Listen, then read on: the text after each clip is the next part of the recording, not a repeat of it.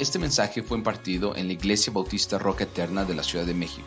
Para más información visita nuestro sitio de internet rocaeternamexico.com o en Facebook Roca Eterna México. Esperamos que este mensaje sea de bendición a tu vida. Bueno, esta mañana estamos entrando un capítulo, a la parte final del capítulo 12 y créanme hermanos, yo no sé, con los deberes que hemos ya estado viendo, estoy seguro que si tú has puesto atención a esto, tendrás que haber reconocido de alguna otra manera que hay cosas en las que no estamos haciendo lo que Dios nos pide hacer. Si somos verdaderos creyentes, muchas de los deberes y obligaciones y mandatos que están aquí, exhortaciones que están aquí, deberían reflejarse en nuestra forma de vivir, en nuestro estilo de vida, hermanos. Y, seguro que esto va a pisar, como dicen Callos, ¿verdad? Esta mañana a algunos de nosotros. Pero es lo mejor que nos puede suceder, hermanos, reflexionar en cuanto a nuestra verdadera relación con Cristo, en cuanto a nuestra verdadera relación como creyentes. Y, ruego a Dios que esto lo apliques a ti sin estar pensando en tu esposa, en tus hijos, en el hermano, en la hermana que tienes al lado, que está atrás de ti, o que no vino y que no está aquí, que lo apliques a tu corazón, que lo lleves a tus pensamientos, a lo más profundo y hables con el Señor y pidas la ayuda de Él, si el Espíritu de Dios, si es que mora en ti, esté ayudándote a ver todas estas verdades. Bueno, hemos visto, hermanos, semanas y meses atrás ya, con mucha claridad, las doctrinas de la justificación, ¿no es cierto? Las doctrinas de la santificación, ya las hemos estado observando aquí, esas grandes verdades que plasma Romanos en cuanto al pueblo judío, su comportamiento, sus actitudes, y no solo al pueblo judío, sino también el comportamiento de los gentiles. Ya hemos estado estudiando esto aquí, hemos estado aprendiéndolo desde los capítulos 9 al 11 y más atrás todavía, que son verdades muy especiales, hermanos. Son verdades fundamentales, monumentales, gloriosas las que hemos estado estudiando. Pero todos estos capítulos que tenemos aquí, que hemos estado estudiando y que hemos estado aprendiendo, en cierto sentido, hermanos, véanlo de esta forma, y lo he dicho ya a ustedes, son la base, son lo que van a conformar la forma en que vivimos, hermanos. Es la base para conformar la forma en que, en que vamos a actuar, es la base para conformar la forma en que vamos a hablar a las personas, es la base para que nuestro comportamiento se muestre en diferentes situaciones de manera bíblica. ¿Me explico en esto, hermanos? Toda esa doctrina, toda esa teología nos está enseñando a llevar algo real, algo de lo interno a lo externo. Y eso se va a mostrar únicamente en los hechos de cada creyente, de cada cristiano. Pero es realmente, hermanos, hasta que entramos a este capítulo 12, en adelante, que llegamos a ver el verdadero propósito de, este, de esta carta a los, a los romanos, y que es establecer el fundamento de la vida cristiana, hermanos. Romanos quiere establecer un fundamento de cómo vivir realmente la vida cristiana, la vida práctica de los cristianos. Pablo, guiado por el Espíritu Santo, hermanos, nos da la visión general de este asunto de la vida cristiana práctica desde el versículo 9, que ya empezamos a estudiar, hasta el que vamos a terminar hoy, hasta el versículo 21 de este capítulo 12. Y ya hemos visto nuestros deberes como cristianos de forma personal, ¿no es cierto? Semanas atrás vimos que los primeros deberes que están aquí en capítulo 12, a partir del 9, el amor sea sin fingimiento, aborrecer lo malo, seguir lo bueno. ¿A quién está hablando, hermanos? A nosotros. Está hablando a ti personalmente va a extenderse un poquito más allá y luego va a regresar otra vez contigo para, para deberes personales y deberes hacia los demás. Así que voy a tratar de entrar de lleno a esto para, para que nos dé tiempo, hermanos. Y esta mañana vamos a entrar a los versículos 14 y 21 para ver los deberes hacia los demás y hacia nuestros enemigos. ¿Alguien tiene algún enemigo, hermanos? Todos somos libres de enemigos, ¿no es cierto? No hay, enemigos ni en la familia, hermanos, ni en la familia cristiana, ¿verdad? Entonces vamos a ver estos deberes hacia las personas a nuestro alrededor, sean creyentes o no, y vamos a ver nuestro deber hacia nuestros enemigos, los cuales se deben manifestar, insisto, en la forma en que vivimos como creyentes. ¿Cómo se manifiesta en la forma en que vivo? Bueno, el primero, hermanos, lo vamos a ver en dos partes, solamente dos puntos. El primero es nuestro deber con otras personas este deber con otras personas, ya sean incrédulos o creyentes. ¿Cuáles son nuestros deberes con otras personas? Bueno, el versículo 14 comienza con las personas que menos queremos encontrarnos, ¿no es cierto? Con las personas que no queremos tener conflictos. Obsérvalo ahí, con lo peor de las personas que podemos conocer. Y dice el versículo 14 así, bendecid a los que os persiguen, bendecid y no maldigáis. Bueno, otra vez, como les dije la semana pasada, hermanos, podemos ver estos versículos si los entendemos claramente, ¿no es cierto? Me parece que no hay explicación, pero voy a tratar de abundar un poquito para nuestra propia aplicación, hermanos. Bendecid a los que os persiguen, bendecid y no maldigáis. Aquí tenemos una declaración general, no es particular, no está directamente relacionada conmigo en un sentido, ¿no es cierto?, sino que lo hagas con toda la gente no está relacionada, con, como lo vimos la semana pasada, con nosotros, sino es en forma general. Cualquiera que te persiga, ¿qué dice? Bendícelo. Cualquiera que te persiga, bendícelos. Bendícelos y no los maldigas. Esa es la forma en que debemos vivir. ¿Están de acuerdo, hermanos? Debemos vivir bendiciendo a las personas que nos tratan con muy malas intenciones, hermanos. ¿Esto no te choca cuando escuchas esto, hermano, amigo? Realmente a veces esos mismos conflictos están dentro del propio matrimonio, hermanos, dentro de los propios hermanos en carne, dentro de la misma iglesia. Pero dice que debemos vivir bendiciendo a las personas con malas intenciones hacia nosotros. Este principio, hermanos, cuando tú lo ves aquí, es un principio que no se nos da por primera vez. Esta exhortación ya nos ha sido dada por nuestro Señor Jesucristo con anterioridad. Todos vayan a Lucas capítulo 6, observen lo que dice Lucas respecto a esto que está diciendo Pablo.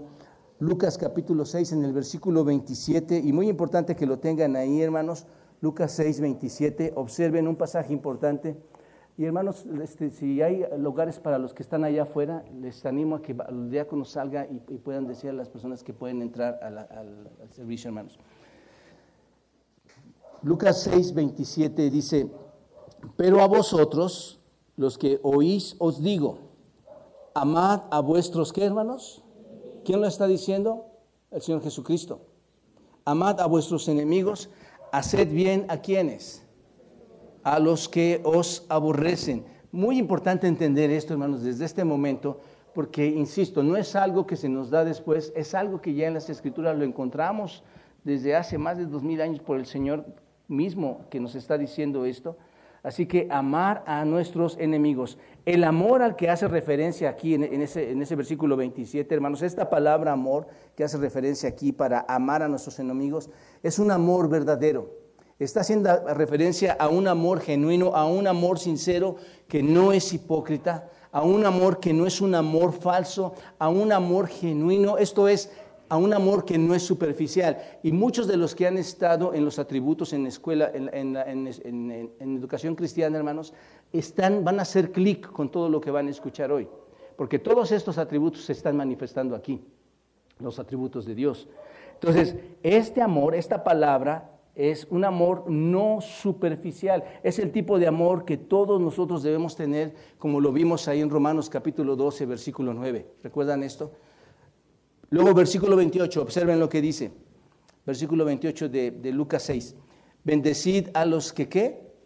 Maldicen y orad por los que calumnian. Al que te hiere en, una mejilla, preséntale también la otra, y al que te quite la capa, ni aun la túnica le niegues. A cualquiera que te pida, dale, y al que te tome, al que tome lo que es tuyo, no pidas que te lo devuelva. Y como quieres que hagan los hombres contigo, así también hagan ustedes con ellos. Esto es impresionante, hermanos, ¿no es cierto? Y luego versículo 32, porque si amas a los que, a, los que os aman, ¿qué mérito tienes? Es verdad, ¿no es cierto? Muchas veces nos dedicamos a amar a los que ya nos aman, hermanos. Nos relacionamos con los que realmente ya nos aman. Dice, porque también los pecadores aman a los que los aman. Y versículo 33, y, y si haces bien a los que hacen bien, ¿qué mérito tienes? Es verdad, hermanos, ¿no es cierto? ¿Para qué vas y le haces bien a alguien que ya está bien? ¿Para qué amas a alguien que ya te ama? ¿No es cierto? Esto también lo hacen los pecadores. Los pecadores hacen lo mismo. En otras palabras, hermanos, El mundo va a responder a la bondad con qué, hermanos? Con bondad. El mundo va a responder al amor con qué, hermanos? Con amor, ¿te das cuenta? Y esto que estamos escuchando resulta muy conflictivo, hermanos. Y es donde quiero que, asentemos nuestra mente y nuestro corazón. Realmente, hermanos, muchos de nosotros no practicamos estas exhortaciones, ni siquiera dentro de nuestra familia. Y probablemente si no lo haces dentro de la familia, mucho menos lo harás por fuera, ¿no es cierto? Y tal vez por fuera lo harás de una manera eh, imitada o hipócrita. Porque, porque si tu conducta fuera esa, lo harías en cualquier lugar donde, donde estuvieras. Entonces, el mundo responde al amor, el mundo responde a la bondad. Y para mostrar el carácter distintivo de ser cristianos, hermanos, necesitamos responder con amor a, a quienes. ¿Quieres mostrar tu carácter que te distingue como cristiano? ¿Cómo debes responder en amor? ¿A quiénes debes responder con amor para que se muestre tu carácter cristiano? ¿A quiénes, hermanos? A los enemigos. Esto está difícil, ¿no es cierto? Yo sugiero que nos vayamos. Porque eso no nos gusta, hermanos. Debemos responder a aquellos que nos odian, ¿no es cierto? Y con bondad a todos aquellos que nos odian también, a, todos aquellos que nos hacen mal. Ese debe de ser el carácter que debe distinguirnos a nosotros los creyentes. ¿Entendemos esto, hermanos? Esto solo es distintivo de quién, hermanos? De alguien que verdaderamente, hermanos, ha venido el Espíritu a habitar en su ser. Alguien que entendió el Evangelio de forma correcta. Alguien que no está jugando con las verdades bíblicas. Alguien que ha depositado su fe en Cristo, hermanos. Alguien que entiende la resurrección de entre los muertos. Alguien que entiende que Cristo vino y se hizo carne para habitar entre los hombres en obediencia al Padre, para otorgarte el perdón por medio de su crucifixión en la cruz, el derramamiento de sangre como aquel Cordero de Dios que quita el pecado del mundo. ¿Te das cuenta de esto? Esas son las personas que van a actuar de esta manera, hermanos.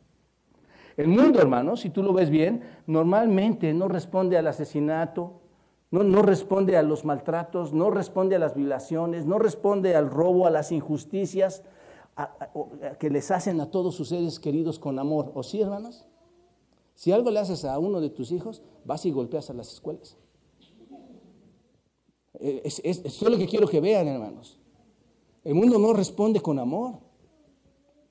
Tú vas y haces lo peor. Eso es, único, hermanos. ¿De quién? Eso distingue a quién.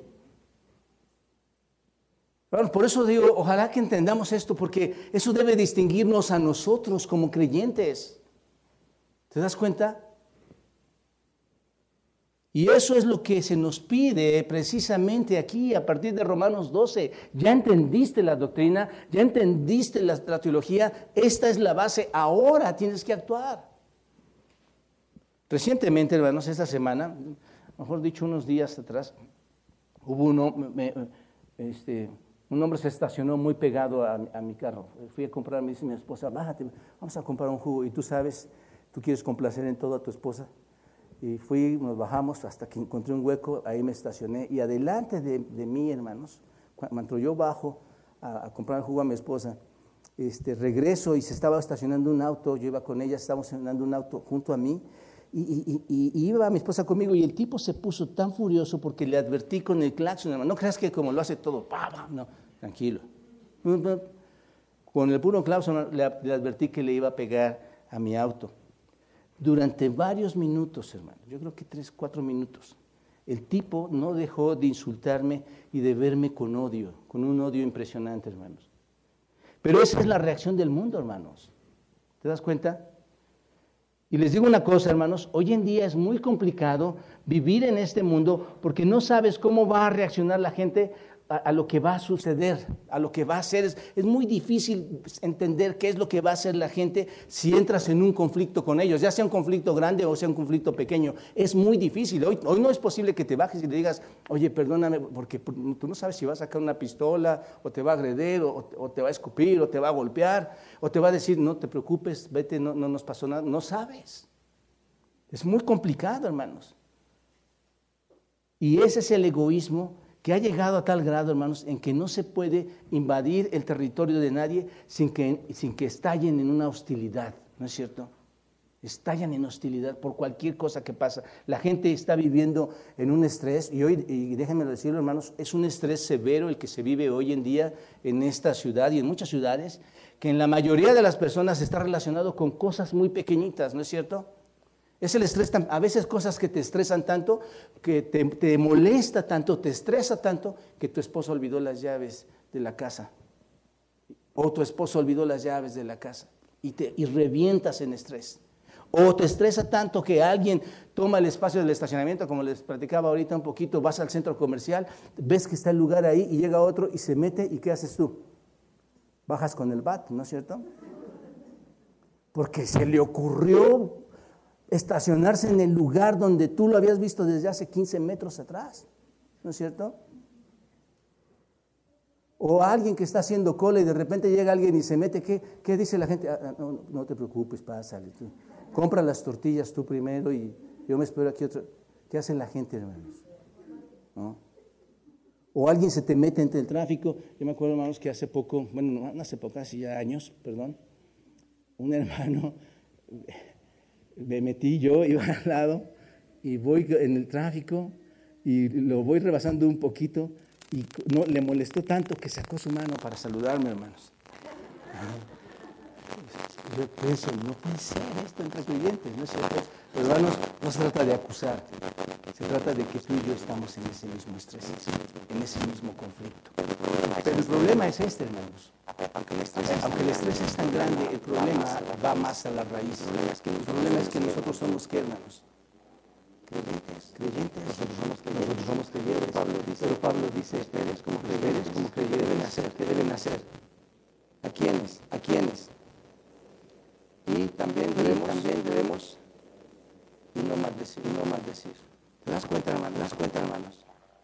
Esas son esas cosas que nos causan estrés, causan estrés mucho de nuestro tiempo, hermanos. Y por supuesto, por supuesto, cuando tú entras en ese tipo de estrés, la reacción inicial a eso es muy humana, ¿no es cierto, hermano?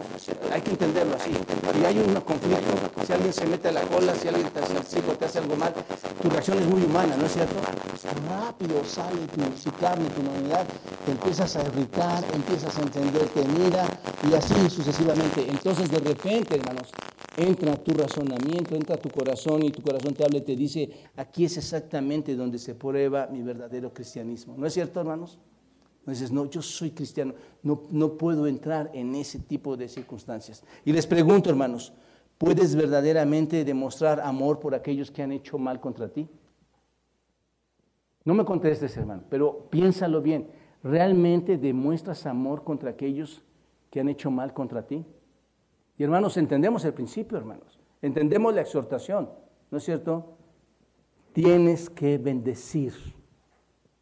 No hay, no hay otro camino, hermanos. No hay puertas falsas. Tienes que bendecir a tus enemigos. Eso es esencialmente lo que está detrás de este versículo, hermanos. ¿Se dan cuenta?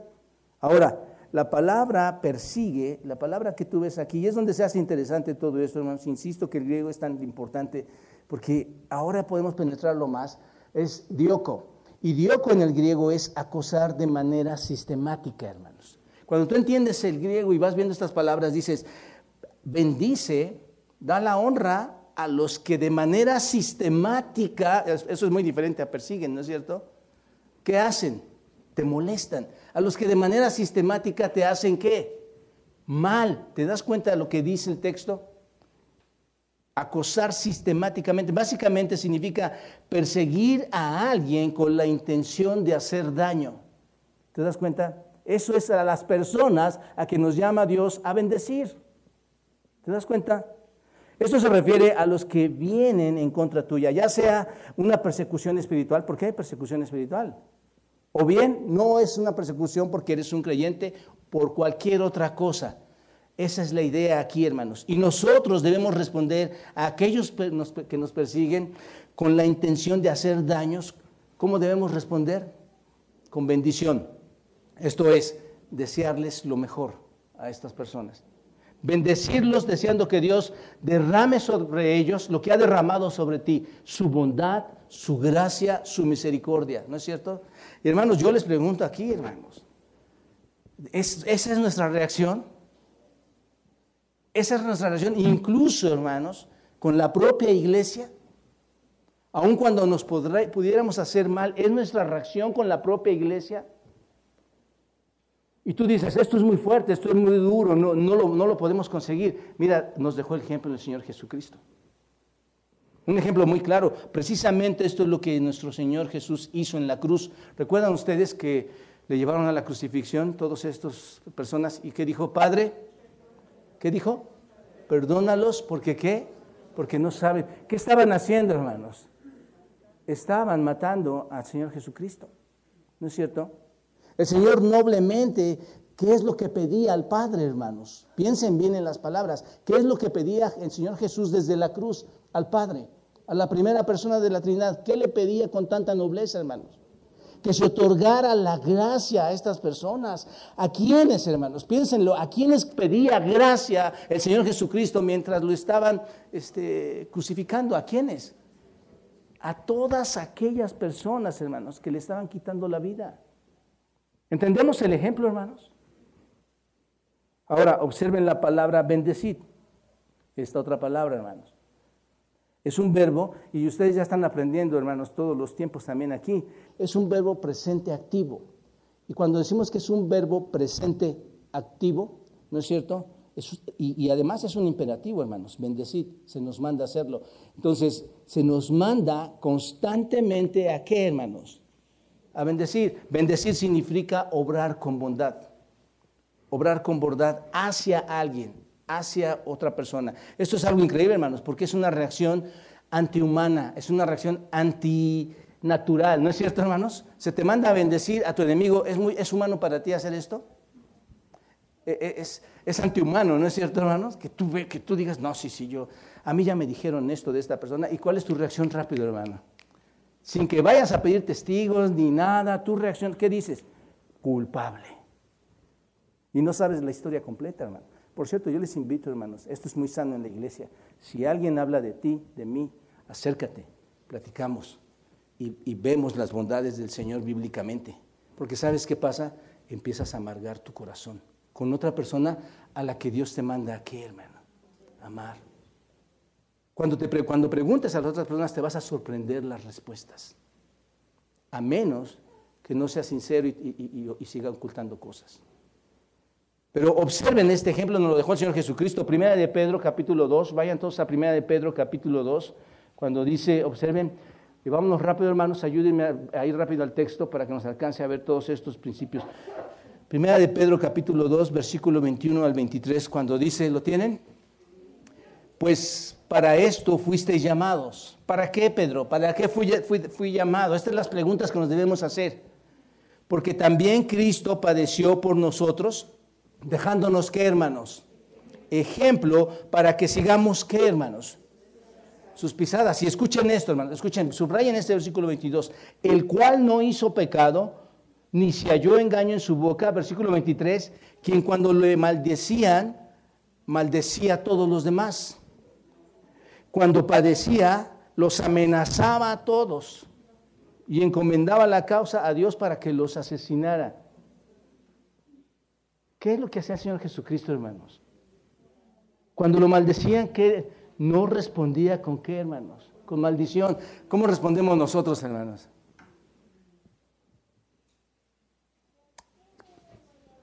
Hay que ser sinceros. ¿Cómo respondemos nosotros? Cuando padecía, cuando sufría, ¿qué hacía? Me las vas a pagar. No amenazaba sino que ¿qué hacía, hermanos? Encomendaba la causa al que juzga justamente. ¿A quién es, hermanos? A Dios. ¿Te das cuenta? En otras palabras, hermanos, cuando vinieron contra él, nunca tomó represalias con las personas.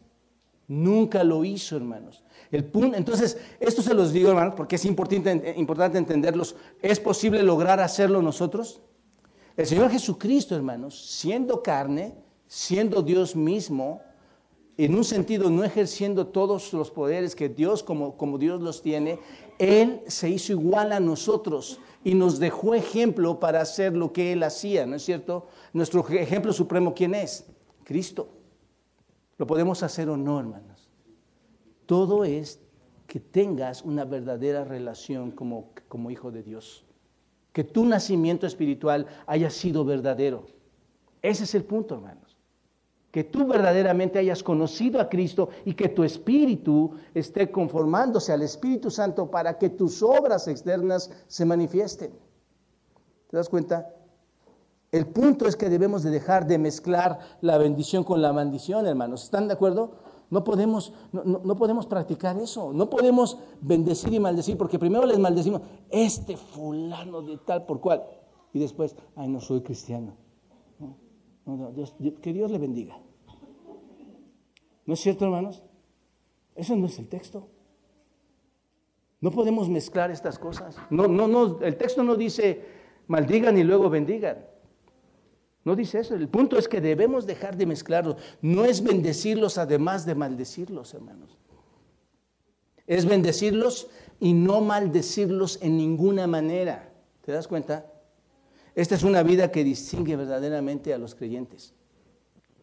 Otra cosa distintiva de los cristianos lo tenemos en el versículo 15. Observen, hermanos. Versículo 15.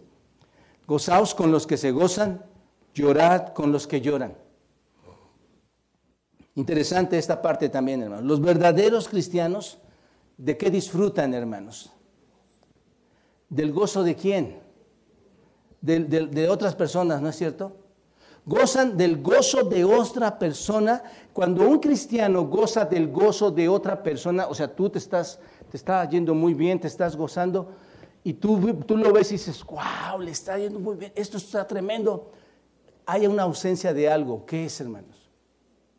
No hay en ti qué? Celos. Tú nunca te vas a gozar de otra persona mientras haya celos en ti. me acuerdo, hermanos, este, igual, oh, no, conocen a las personas. Bueno, sí, tal vez sí. Como diría Natán, no quiero dar nombres. No, son creyentes, hermanos. Me compré mi auto, uno de mis autos. Dios nos bendijo muy bien, hermanos. Y cuando nos ven el auto, haz de cuenta que la cara, ¿has visto a alguien con celos? Se desparrama la cara, hermano. Y somos llamados, hermanos, al gozo de otras personas. Somos llamados a gozarnos sin celos con otras personas. Esa es una característica clara del verdadero cristianismo, hermanos. Regocijarte por la prosperidad de quién, hermanos? De otros. ¿No es cierto? De hecho, no solo regocijarnos, ayudarlos a, a que sean más prósperos, ¿no es cierto? Ayudarles a pensar cómo poder dejar todas sus deudas, ayudarles a pensar no solo la prosperidad en la monetaria, hermano, sino ayudarles a pensar cómo un matrimonio debe de ser feliz y que te goces, que le está yendo muy bien.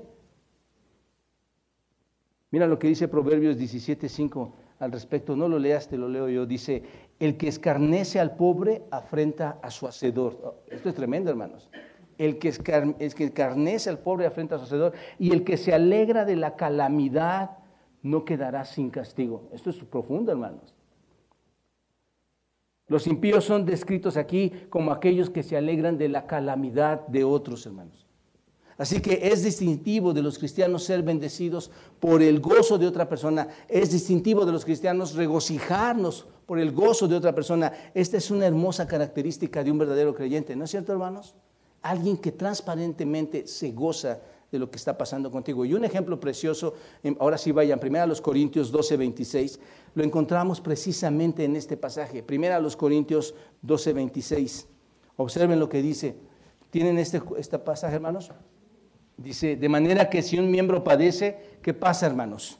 Todos los miembros se duelen con él. Y si un miembro recibe honra, ahí están las dos cosas, hermanos. Si un miembro recibe honra y le dicen, tú vas a estar aquí, tú vas a hacer esto, tú, tú has recibido esto, tú ganaste esto. Si un miembro recibe honra, ¿qué pasa, hermanos? ¿Qué pasa con todos los demás? Todos los miembros con él, ¿qué hacen? Se gozan. Vosotros pues sois el cuerpo de Cristo. Ahí está, hermanos. Nosotros somos creyentes y miembros cada uno en particular. El cuerpo de Cristo se debe doler y el cuerpo de Cristo se debe gozar con los demás hermanos. Y luego versículo 15, observa lo que dice, llorad con los que lloran. También el cristiano debe distinguirse por ser una persona que no es indiferente, hermanos, al sufrimiento, al verdadero sufrimiento, ¿no, hermanos? Porque puede haber sufrimiento que es un sufrimiento de chantaje. Pero el verdadero, porque hay personas que viven con eso, hermanos, viven con el chantaje y no aplican las verdades de Dios a su vida. Pero aquí está hablando del verdadero cristiano que se distingue de ser compasivo, de no ser indiferente. El mundo, hermanos, es este. El mundo es el que es indiferente. El mundo se está volviendo cada vez más insensible, cada vez más indiferente. Por cierto, esta palabra llorad, hermanos, esta palabra llorad, clayo, en el griego, es muy interesante porque significa derramar lágrimas, lamentarse. ¿Estás de acuerdo que suena, suena diferente? Tú te dueles, lloras con el que llora y básicamente tú estás llorando con el otro, ¿no es cierto? Pero tener cuidado, hermanos, insisto, del chantaje. Llorad con los que lloran. Es la evidencia de la compasión cristiana, ¿te das cuenta? Así que debemos ser marcados como aquellos que son sensibles a los que nos rodean. Somos sensibles a las demás personas. Cuando ellos tienen motivos para gozarse, nosotros qué hacemos, hermanos? Entramos en plena comunión, en plena, en plena alegría por los que están eh, eh, en bien. Y si, les amamos a ellos, y también con ellos podemos eh, gozarnos. Pero, hermanos, debe de ser de una forma no simulada. ¿Están de acuerdo? Porque podemos llegar a simular que les amamos y que nos dolemos con ellos. Y eso no es posible, hermanos los verdaderos cristianos respetan la bendición de los demás y están tan agradecidos de que sean bendecidos por esas personas que han sido bendecidas que disfrutamos la misma emoción. ¿No es cierto? ¿No te da gusto cuando alguien dice, ya me compré mi casa? ¿Qué, haces? Saltas de gozo porque esa persona ya tiene, ya me compré, hay una familia que quiere comprar un carro, hermanos, ¿cómo deseo? ¿Por qué no nos cooperamos todos, hermanos, para comprarle su carro y que puedan llegar? ¿No? Pero cuántas necesidades hay, hermanos. Gozarnos cuando digan, ya lo tengo. Qué precioso es eso, hermanos. ¿No es cierto? Y también los cristianos son aquellos que en amor entienden lo que es compartir las lágrimas de alguien, de un amigo, las lágrimas de un compañero, de un miembro del cuerpo de Cristo, hermanos. Entonces, cuando somos perseguidos por alguien que quiere hacernos daños, y todos hemos enfrentado eso, ¿no es cierto? Cuando somos perseguidos por alguien que quiere hacernos daño, ya sea de una manera mínima, relacionada con alguna cosa terrenal o alguna circunstancia terrenal, o ya sea que somos perseguidos por causa de nuestro Señor Jesucristo y nuestras creencias, que somos perseguidos por esto, este, puedes, porque realmente también lo recibes, ¿no es cierto? Porque a veces tú tratas de, tratar de una manera, tratas de vivir de una manera bíblica en tu casa y eres perseguido, tal vez por familiares o amigos tratas de, defender lo que sabes de la verdad de Dios y eres perseguido. Pero ¿qué tienes que hacer? ¿Qué tienes que devolver? Bendición. Tienes que devolver bendición. Y luego el versículo 16, observa. Versículo 16 hay otra parte de ese comportamiento general hacia todas las personas. Versículo 16 dice, unánimes entre vosotros, no altivos, sino asociándonos con los humildes, no seáis sabios en vuestra propia opinión. Simplemente significa pensar en todos por igual, hermanos. ¿Se dan cuenta? Piensa en todos por igual. El punto es, no hagas acepción de personas. No juegues con cierto tipo de personas, no planifiques tu estrategia para alcanzar un nivel, para, para, que tú digas, voy a estar en el nivel de elite más alto, hermano. Piensa en todos por igual, trata a todos por igual, es lo que dice este texto. No debemos preferirnos los unos a los otros sobre el otro, hermanos.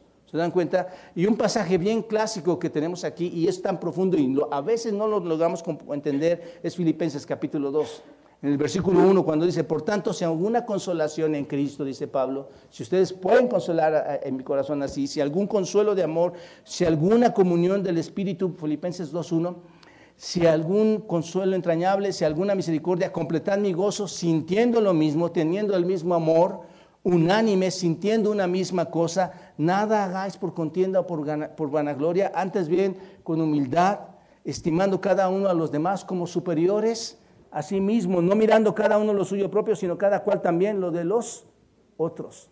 Eso es lo que dice aquí, hermanos, unánimes entre vosotros. Necesitamos tratarnos unos a otros de la misma manera, hermanos. ¿Se dan cuenta de esto? Somos iguales, nos tratamos iguales, teniendo el mismo amor. ¿Quiénes, hermanos? Tú y yo, ellos y ellos, ustedes y ustedes, es el mismo amor. Santiago capítulo 2, vayan ahí, hermanos. Santiago 2, versículo 1.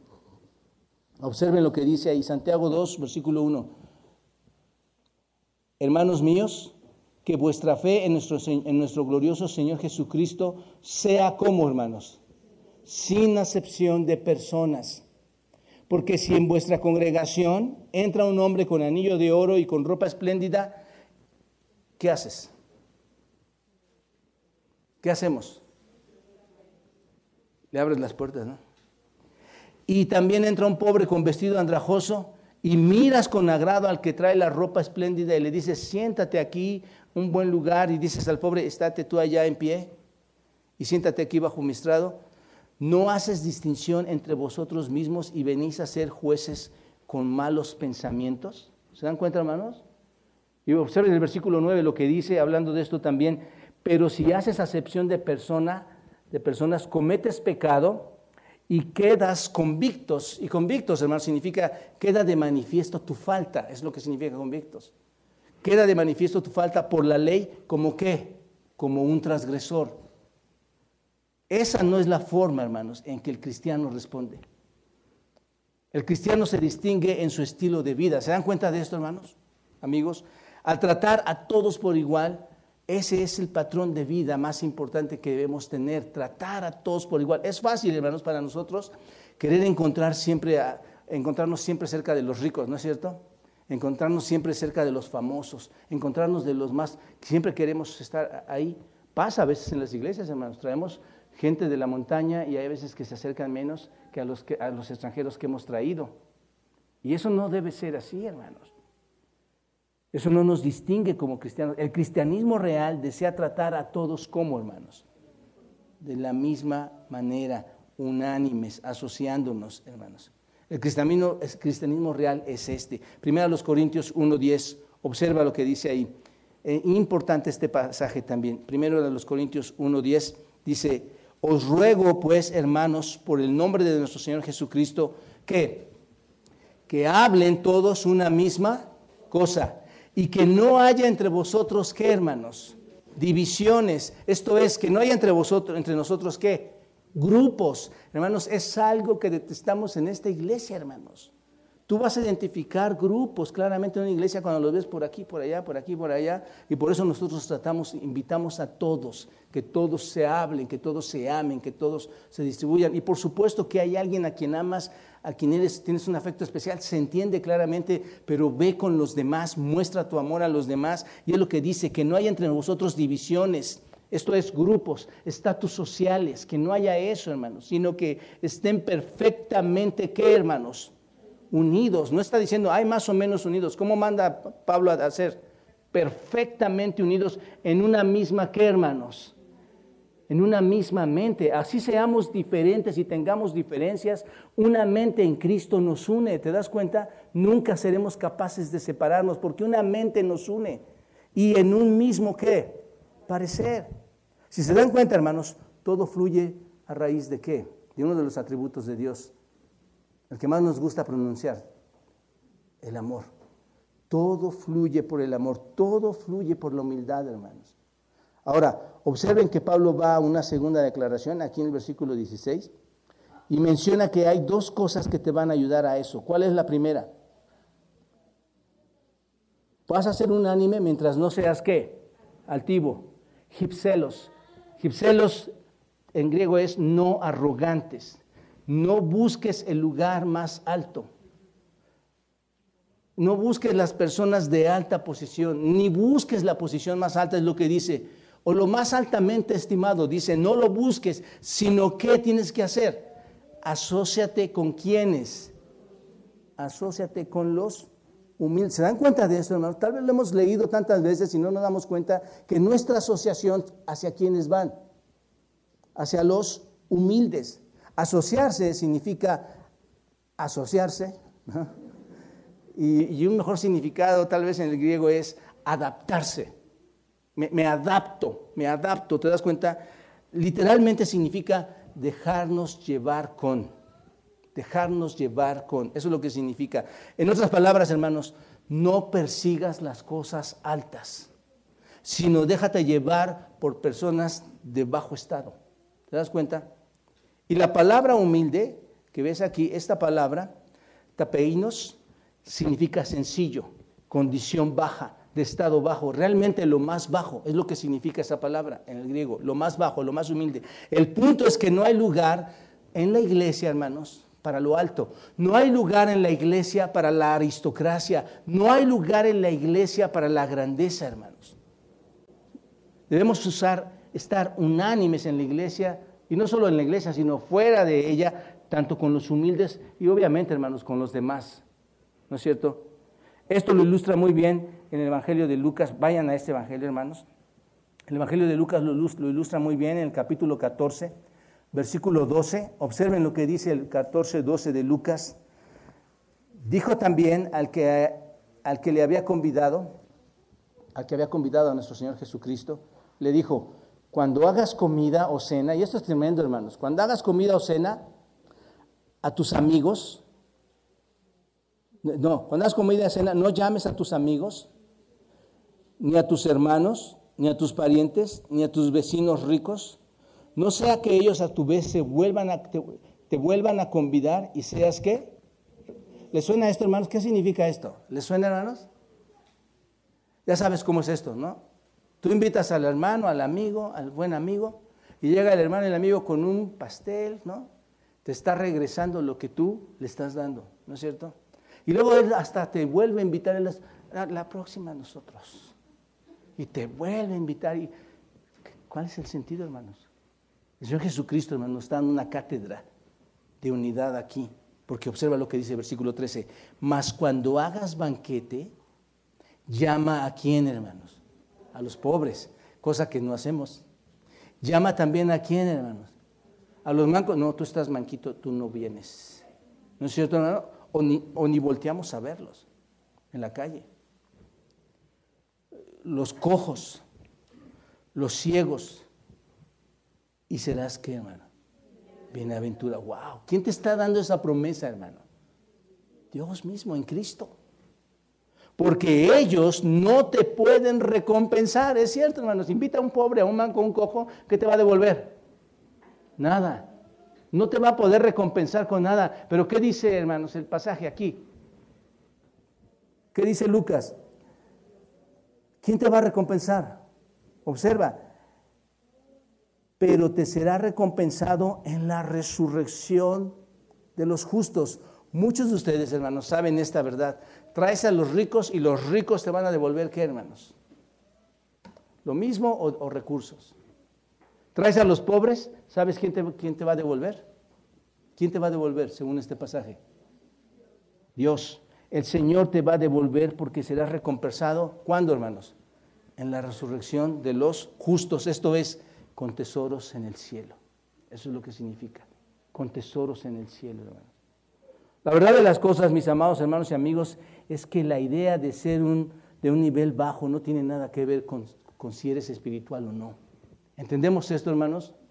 No importa de qué clase social seas tú o sea yo, la verdadera espiritualidad es el verdadero razonamiento, conocimiento y entendimiento de mi salvación y de mi verdadera relación con Cristo. ¿Te das cuenta de esto?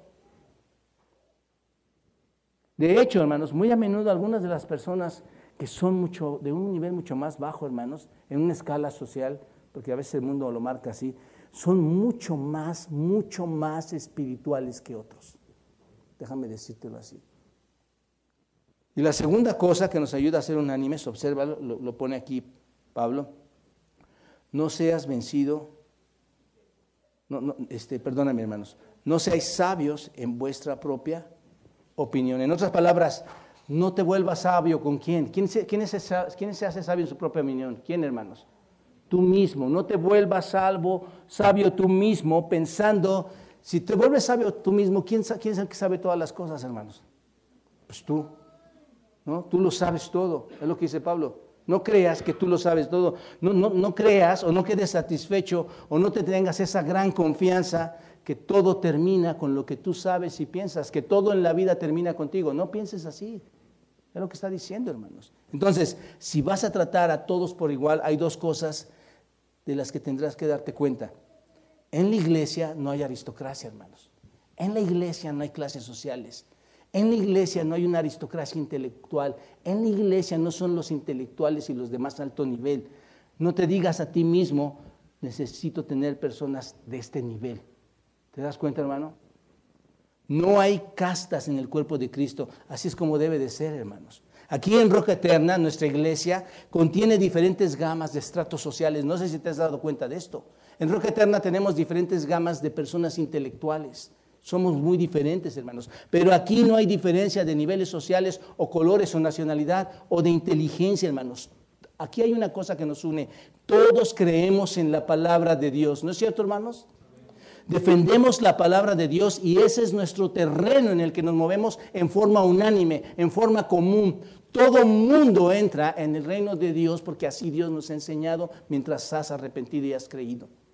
No hay diferencia entre nosotros, hermanos. Todos creemos en la palabra de Dios. Y es ahí donde somos en Cristo, alrededor del Salvador, alrededor de la palabra, un cuerpo. ¿Se dan cuenta? Nuestro ministerio, hermanos, no está orientado socialmente, ni mucho menos intelectualmente, hermanos. Está orientado espiritualmente, está orientado bíblicamente. Todos pueden y todos nos conectamos en unidad por medio de la palabra de Dios. ¿No es cierto? ¿Qué es lo que nos ha unido a nosotros, hermanos? Sin conocernos tanto tiempo, ¿qué es lo que nos ha unido? La palabra de Dios. Y eso es lo más precioso. ¿Cuánto dinero tienes? ¿Cuán grande eres? ¿Cuán estatus tienes? ¿Cuán inteligente eres? Lo borramos. Eres tú como una creación de Dios que entramos en una comunión porque Dios nos está mandando a hacerlo así. ¿Te das cuenta? El siguiente deber, hermanos, el siguiente punto, rápidamente, dice, nuestro deber hacia nuestros enemigos. En realidad sigue siendo todos nuestros enemigos, ¿no es cierto? Si te das cuenta. Pero ¿cuál es nuestro deber hacia nuestros enemigos? Versículo 7, no pagues a nadie mal por mal, procurar lo bueno delante de todos los hombres. Em, este es el punto, hermanos. No hay lugar para la venganza. No hay lugar para eso. No debemos tomar represalias. No tenemos ese tipo de espíritu, hermanos. No podemos hacerlo.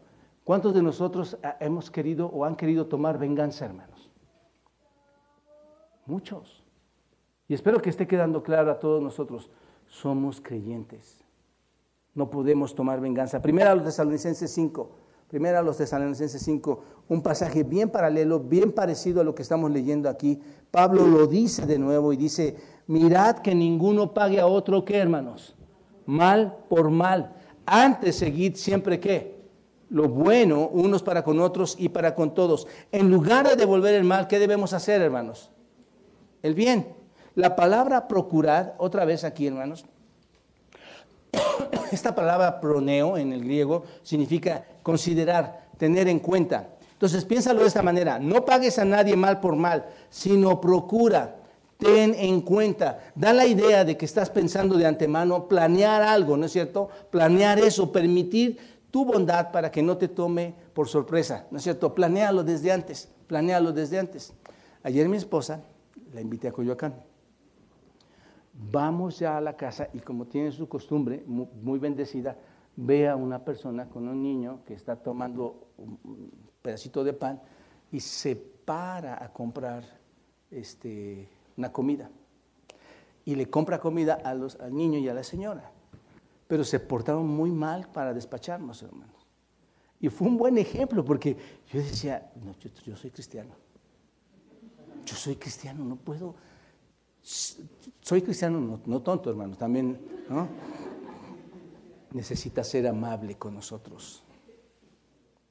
¿Me explico, hermanos? Es, si, si tú te preparas de antemano, Y dices, cuando un día venga esta situación, eso es, a lo que quiero llegar, hermano. Si estuviéramos preparados, procurar, porque en el griego es lo que significa considerar, tener en cuenta, si tú haces un plan, un proyecto de esto, cuando alguien te haga algo, ¿qué vas a hacer? ¿Qué es lo que haces normalmente, hermano? Esta palabra para mí es clave, hermanos. ¿Tú qué haces normalmente cuando alguien te agrede? Aquí en la iglesia, no necesitas ir tan lejos. ¿Qué haces? Explotas, ¿no?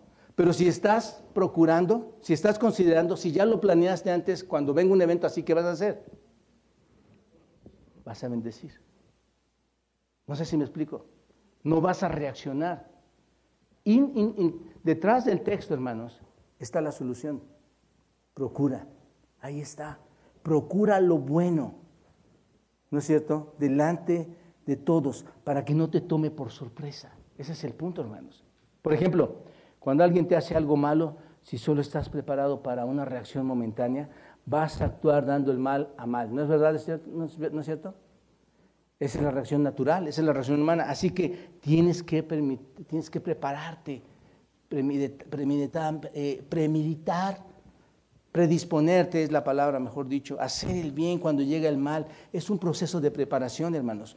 Mira, te voy a decir, una vida disciplinada te da una mente disciplinada, ¿no es cierto?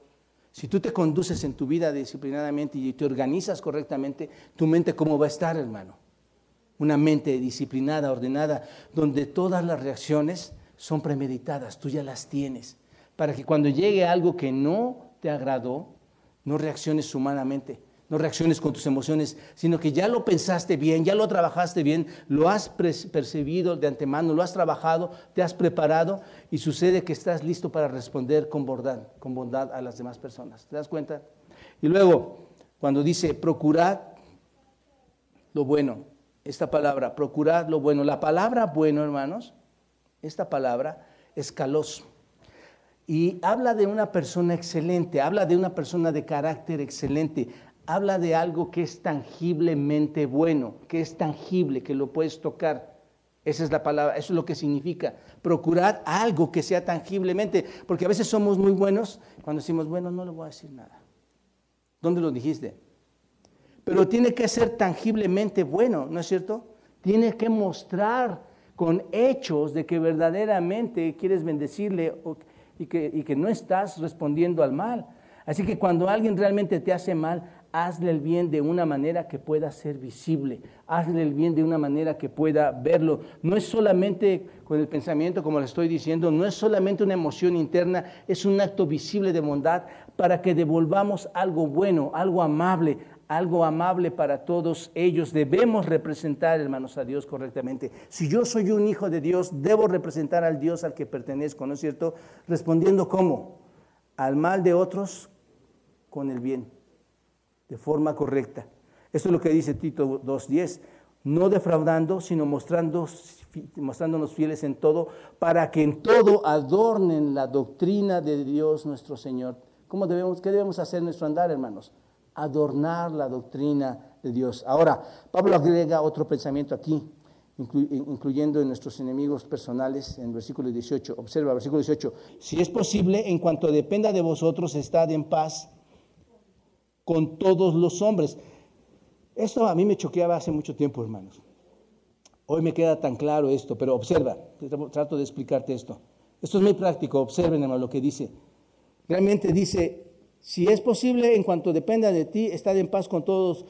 Dice, el Espíritu Santo realmente ha, escrito esto, ¿no es cierto?, por medio de los, escritores, y dice, reconozco que algunas cosas, reconozco que no siempre es posible, pero hazlo si es posible, es lo que dice ahí, ¿no es cierto? Hazlo si es posible. ¿Puedes observar eso? ¿Lo, pueden ver, hermanos? Porque es lo que dice. Mira, hay algunas personas con las que intentas hacer las paces, ¿no es cierto? No, no voltees a ver a tu pareja ahorita. Hay unas personas, quieres hacerla, pero es imposible, hermano. No puedes hacerlo. Quieres y no puedes hacerlo. A veces simplemente ya no sabes qué más debes hacer, qué más queda por hacer. ¿Te ha pasado eso? Has intentado todo lo que hay que hacer y parece que no puede suceder, parece que no puedes hacerlo. Entonces llega a nuestra vida este gran consuelo que dice, si es posible. ¿No es cierto, hermano? Obviamente no te libera, no, no me es posible hoy. Mañana quién sabe. Eso no te libera, no, no lo tomes desde, esa perspectiva, hermanos. Te digo, el mismo Espíritu Santo, Dios mismo nos está diciendo esto. Sabía que no siempre, ese es el punto. Dios sabe que no siempre es posible. ¿Por qué, hermanos? ¿Por qué no siempre es posible, hermanos? Piénsalo, ¿por qué no es posible que siempre haya la paz entre nosotros? Esa es una, hermana, pero para tener paz necesitan ponerse dos de acuerdo. Y si tú quieres ponerte de acuerdo y el otro no está de acuerdo, ¿va a haber paz?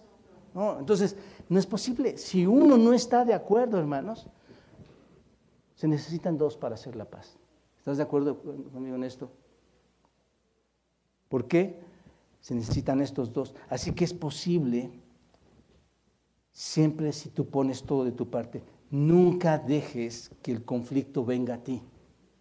Y muchos de ustedes han sido aconsejados acá en la iglesia, hermanos. Y este es el principio para ustedes. Tú no caigas en tu, testimonio. No permitas que haya conflicto. Nunca dejes que no venga la paz a ti. Nunca. Siempre haz las paces. Ese es el asunto, hermanos. Y no importa si tienen razón o no acerca de lo que te están condenando. No importa. Hagan la paz del lado de, donde se debe de hacer la paz. No elijas el conflicto, amado hermano. No lo elijas. Ahora, dice, en cuanto dependa de vosotros. Esta es otra parte, hermanos. En cuanto dependa, si es posible, en cuanto dependa de vosotros. Es una declaración muy importante, hermanos. Para mí esto es importantísimo. Porque a veces es muy difícil saber hasta dónde llegar, ¿no es cierto? ¿Cómo que hasta, hasta cuanto dependa de ti? ¿Hasta dónde? ¿Hasta dónde es posible, hermanos? Bueno, tú vas a ver, ves el texto y te voy a decir, e-, esto es una nota importantísima, tú vas a decir, bueno, si realmente quiero hacer las paces aquí, voy a tener que comprometer la verdad porque esta persona va a estar furioso conmigo a menos que cambie mi doctrina, a menos que diga que estoy equivocado, a menos que diga que tiene razón o lo que sea, ¿no es cierto? ¿Cómo, cómo terminas tus conflictos en el matrimonio, hermano? De, un día que dices, es que ya se hace tal para el fútbol. ¿Cómo lo terminas? Dices, ya, tienes razón. Tienes razón. Es, verdad lo que tú dices. ¿No es cierto, hermanos? Si es doctrinalmente, imagínate a alguien que diga, bueno, sí, sí nos manda a ser amigos, pero nada más a él nuestro enemigo y los demás nuestros amigos. Para que no te enojes conmigo. ¿Sí me explico, hermanos? Para tener en paz a tu esposa, a tu esposo, o para tener en paz a tu hermano, a tu hermano, estás comprometiendo demasiado. ¿Se dan cuenta? Esto es lo que dice aquí. Pero saben, mis amados hermanos, hay algunos apuntos en mí en los que ya no es negociable esto. Tendremos paz, voy a hacer todo lo que pueda hacer para tener paz, excepto, hermanos, comprometer la verdad. ¿Entendemos esto, hermanos? Si comprometo la verdad, no me importa no tener paz contigo. ¿Me explico, hermanos? No haré eso. Si eso es lo que me pides que haga, no lo voy a hacer. Ya ha pasado, hermanos. Aunque me llamen necio, no lo voy a hacer. Pero en cuanto dependa de mí, dice la escritura, haré todo lo que sea posible para estar en paz. Pero lo único que no puedo hacer es violar la palabra de Dios. No quiero violar la verdad. ¿Se dan cuenta de esto, hermanos? Yo voy a estar en paz en cuanto dependa de mí, sí. Pero no voy a estar, si tú y yo tenemos diferencias doctrinales y tú quieres marcar una diferencia doctrinal que no está en la escritura, hermanos, yo no voy a tener paz contigo. No va a depender de mí. Porque yo no voy a doblar una verdad para tener una amistad. Y lo he hablado con los diáconos, con los pastores, hermanos, o hasta con mis propios primos que pudieran estar aquí. No me importa quién sea. La verdad no se compromete, hermanos. ¿Y sabes cómo se nota la verdad? Cuando la explicas cuando en el asunto muestras la verdad. ¿Te das cuenta? Eso es lo que dice aquí, hermanos. Así que en cuanto dependa de ti, ¿ya entendemos esto, esta parte entonces, hermanos? En cuanto dependa de ti, mientras no se comprometa la verdad de Dios, ¿te das cuenta? Y eso es posible, y, si eso es posible, vive en paz con todos los hombres, busca ser un pacificador. ¿Eres un pacificador o eres un alborotador? Eso es bien diferente, ¿no es cierto, hermanos? Alguien que alborota, alguien que mueve, ¿cuál, cuál principio está tomando de la Biblia, hermanos? Tú puedes reaccionar a tu enojo duramente, tan emocionalmente, tan antiespiritualmente, que no te importa lo que puedas hacer con la iglesia, la familia, el matrimonio. Tu objetivo es que destruir. ¿No es cierto, hermanos? Y lo único que vas a conseguir es que probablemente otros reaccionen y querrán también vengarse. Y ahí empiezan las grandes divisiones. Ahí empiezan los matrimonios rotos, las familias rotas, las iglesias rotas. Pero eres llamado a qué? A ser un pacificador. No reacciones, hermano. No te vengues. Eso es lo que dice la escritura. No porque te va peor. Pero nunca comprometas la verdad. Haz todo lo posible por hablar la verdad, por bendecir, pero no la comprometas. Y esto nos lleva al versículo 19. No os venguéis a vosotros mismos, amados míos, sino dejad la ira de Dios, porque escrito está, mía es la venganza, yo pagaré, dice el Señor. Amado, dice Pablo, no hagas eso. No ejecutes tu propia justicia. ¿Cuántos hemos ejecutado nuestra propia justicia, hermanos? No, listo, se acabó. Esta es mi justicia para ti. Terrible, hermanos. Antibíblico totalmente. La palabra vengar, hermanos, o venguéis, significa egdiqueo. Y egdiqueo, hermanos, significa castigar. Dice, no castigues, no os castigues vosotros mismos, no se castiguen ustedes mismos, es lo que significa. No vayas por ahí castigando a la gente por su maldad. hermanos, no somos llamados a eso. Ahí entra la lógica espiritual, la lógica bíblica, la lógica bíblica. No eres llamado por Dios a castigar a las personas. Te voy a castigar con mi presencia, te voy a castigar con mi, con mi, este, con mi ignorancia, con ignorarte a ti. Te voy a castigar con tres días sin servirte de comer, o sin lavar la ropa, o sin darte un, sueldo para que compres. No, no pasa eso, hermanos. Eso es donde se da, en el mundo. Pero mira lo que dice, sino que, sino, ahí están. Por eso digo que las respuestas están en la Biblia, hermanos. ¿Qué debo hacer? En lugar de ponerme a castigar y sentarme en el trono de Dios y decir, yo soy el juez, yo sé quién está mal, quién está bien. ¿Qué debes hacer? Deja lugar a la ira de Dios, porque escrito está, Deuteronomio 32, 25. Mía es la venganza y la retribución, a su tiempo su pie resbalará, porque el día de su aflicción está cercano y lo que es y lo que les está preparado se apresura. Deuteronomio 32, 35.